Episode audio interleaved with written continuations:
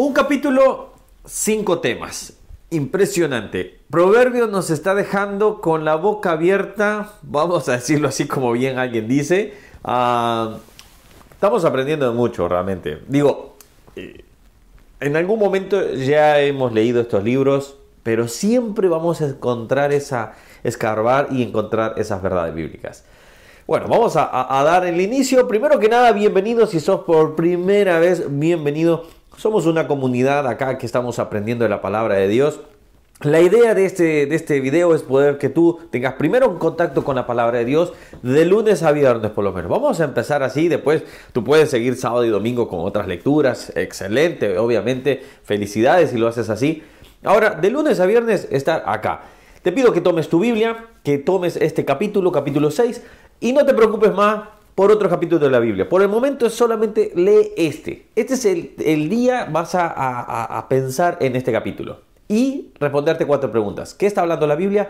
¿Qué me está hablando a mí? cómo lo aplico y cómo lo comparto con otros también. Si no te has suscrito al canal, puedes hacerlo acá, es gratis, dale comentar, ahí nos ayuda a llegar a más personas, dale un me gusta también, si es así también, obviamente, si no te gusta, bueno, no, no le des no me gusta, bueno, sos libre en ese aspecto. Vamos a empezar. Capítulo 6 habla de cinco temas, decía al inicio. El primero de ellos lo voy a dejar al último y el segundo empieza hablando sobre la hormiga y empieza a decir ah, sobre aquellas personas que son perezosas, aquellas personas que eh, todo lo quieren de arriba, todo quieren que sea fácil, pero no quieren esforzarse y trabajar. Y acá dice, ve a la hormiga, oh perezoso, mira sus caminos y sé sabio, la cual no teniendo capitán, ni gobernador, ni señor, prepara eh, en el verano su comida. Esto es ser precavidos, esto es, eh, en un momento se puede ahorrar, en un, en un momento se puede divertir, uno tiene que también hacer una balanza, obviamente no todo siempre es ahorrar, esto no estoy contradiciendo el, consejo del ahorro, no, pero no todo siempre es este, ahorrar, ahorrar, ahorrar, ahorrar y nunca siquiera tan solo disfrutar con tu familia. Debe de haber un disfrute con tu familia, debe haber un esparcimiento. Eh, hay veces que nosotros con mis hijos, con mi, mi esposa, obviamente sabemos hasta qué punto podemos llegar y decimos, bueno, vamos a, hacer esta salida, vamos a hacer esto. Y a veces no, mi esposa tiene un consejo muy, muy sabio, me dice, este, vamos a salir, pero no es necesario gastar, así que salimos y vamos a un parque, vamos a, una plaza, vamos caminando con el perro, este, y, y, no es necesario a veces gastar, pero uno tiene que ser precavido, uno tiene que ser trabajador. La Biblia dice que el que no trabaja, que no coma. Así que que todo aquel que viene y solo dice, ay, dame, dame, dame, no, no. Vaya y trabaje, vaya y, Dios le va a proveer, Dios le va a dar la sabiduría para hacerlo. ¿Debemos ayudar a las personas necesitadas? Bueno, hasta cierto punto sí, pero si es una persona que está salud, de salud bien, tiene que trabajar. Vamos arriba. Todos tienen que trabajar y es así de esa manera. Obviamente, hay circunstancias, sabemos hay casos, pero bueno, Ahí lo dejo ya a criterio tuyo también. Dos, el hombre malo, eh, el hombre depravado, el que anda en perversidad de, boca, que guiña los ojos, esta es la persona que se entrega al mal. Esta es la persona que hace el mal, que vive buscando el mal realmente. Dice, eh, perversidad ahí en su corazón, versículo 14, pensando el mal en todo tiempo. Eh, después, el cuarto, seis cosas aborrece de Jehová. Y esto está brutal, sinceramente. No, no, no voy a agregar mucho, pero miren, 17.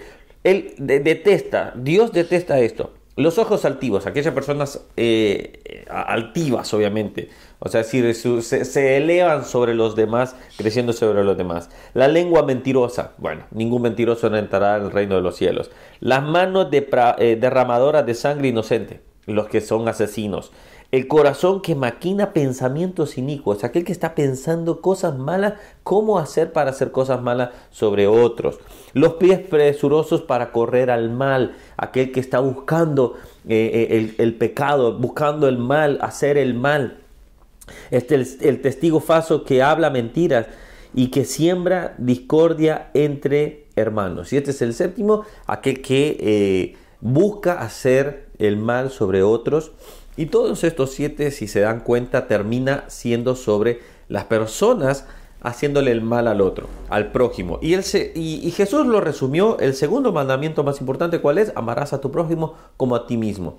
Hay gente que se confunde en los mandamientos y dice, ah, entonces son 12 mandamientos, porque Jesús dijo dos más. No, lo que hizo Jesús es resumió los primeros cinco. Eh, los primeros cinco es la relación con Dios y los otros cinco es la relación con el hombre. Es amarás al Señor tu Dios con todo tu corazón, eh, significa que no tomarás en mano su, nombre, eh, a, Él solo, eh, a él solo lo, tendrás por Dios. ¿Qué más, por ejemplo?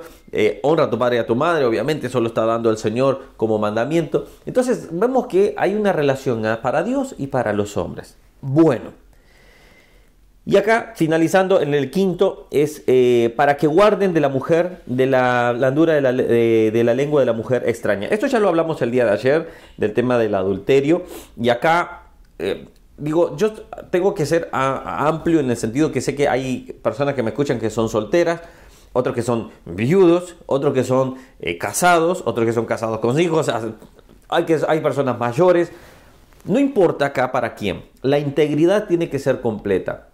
Ahora, acá habla a los esposos, habla a las esposas, que dice, no codices su hermosura en tu corazón, ni ella te prenda con sus ojos. Es más lógico que al hombre es el que le cuesta más este tema, pero la mujer también obviamente tiene sus luchas sexuales de esta manera. Ahora, acá me llama la atención esto, no codices su hermosura en tu corazón. Si nos vamos al tiempo antiguo, en el tiempo de, de allá, eh, el único contacto físico podía ser ya en, el lecho matrimonial, en el lecho de la cama. Entonces, este punto es, el hombre iba a poder ver la sensualidad del cuerpo de la mujer eh, antes del acto sexual. Eh, acá hablamos claro y directo. Entonces, ¿qué significa? Hoy por hoy ya no es tan así. Hoy por hoy hay carteles y hoy por hoy hay, no puedo decir la palabra, este, por si no bloquean el, el video, lo que miran las personas en internet, vamos a decirlo así, donde las mujeres están sin vestimenta, ya creo que saben en lo que estoy hablando. Entonces, y es, es, es eso, dice, no codicies su hermosura en tu corazón. Todo empieza por los ojos, o sea, en esta parte empieza por los ojos. Es la mina donde debemos de, la ventana que tenemos que cuidar. ¿Qué miran? Obviamente, es muy difícil, por decirlo así, en un verano, que uno vaya a la playa y no estén las personas, las mujeres, en, en, su traje de baño. Pero va a depender de nosotros no volver a ver. Va a depender de la mujer no codiciar al hombre y decir, wow, su hermosura y, y, empezar a pensar. Entonces ahí es donde debe empezar. Y aquí es este consejo nuevamente, y yo creo que es importante porque debe de darnos un, un énfasis de decir, hay algo acá que hay una lucha constante. Vuelvo a decir, hay algunos que no luchan con esto. Den gloria a Dios. Si no luchas para vos, es lo mismo ver a un hombre o una mujer. Es decir, si sos hombre una mujer y si sos mujer, ver a un hombre y no te causa nada, da gloria a Dios. Pero no todos tenemos ese, don. Ese es el don de continencia, continencia. Perdón. Ahora vamos al versículo del día de hoy. Y me había olvidado pues, poner música, así que permítame. Algunos me pedían poner música, así que hoy voy a poner así una música de fondo. Versículo 1. Hijo mío, si salieres fiador por tu amigo, si has empeñado tu palabra en extraño, eh, te has enlazado con las palabras de tu boca y has quedado preso en los dichos de tus labios. Acá está hablando de las deudas y para muchos este es un problema. Primero acá habla para que tú no salgas de fiador. No es aconsejable tú salir de fiador de alguien tú te estás prendando por si esa persona no puede pagar. Pero es mi gran amigo, pero es mi familiar. Perdón, la Biblia es categórica en esto. No salgas de fiador. Vas a quedar preso en eso. Capaz que no pasa nada, me puede decir alguien. Es cierto, quizás no pasa nada, la otra persona paga, pero no es lo aconsejable.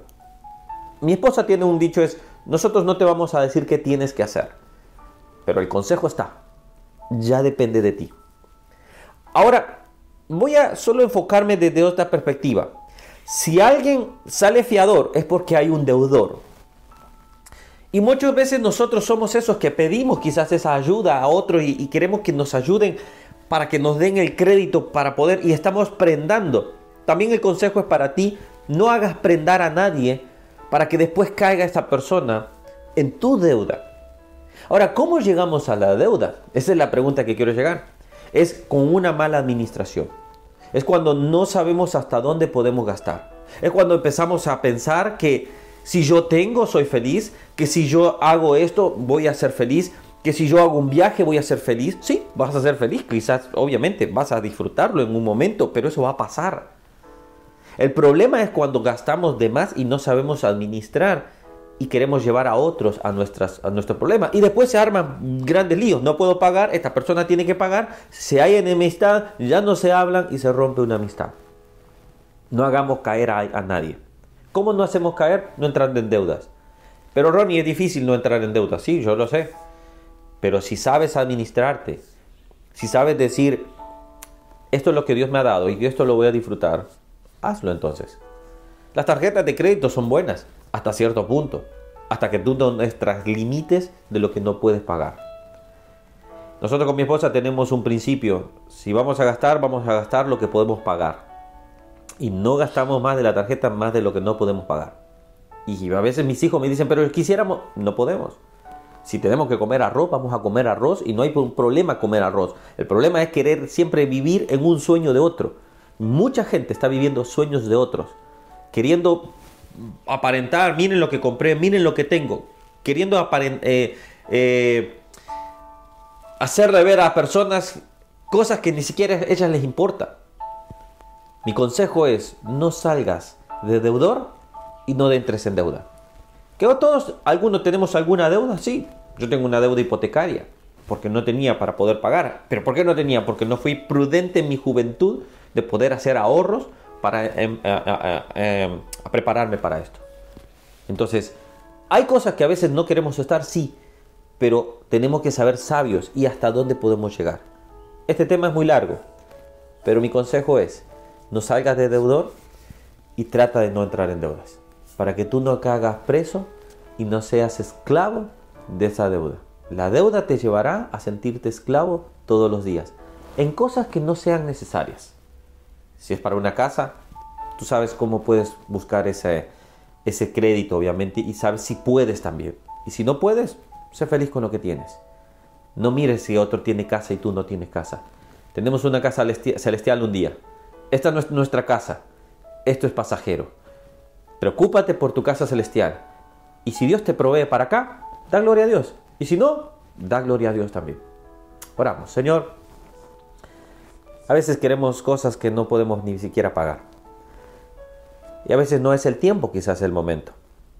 Padre, da el consejo, que hayas dado este consejo, Señor, a través de mi boca, para que cada uno que pueda ser feliz, Señor, y no sea preso de sus propias decisiones, preso en una deuda que no pueda pagar, en algo que quizás no necesitaba en ese momento, en algo que quizás solo era un, un mero capricho, Señor, haznos sabios en este aspecto también.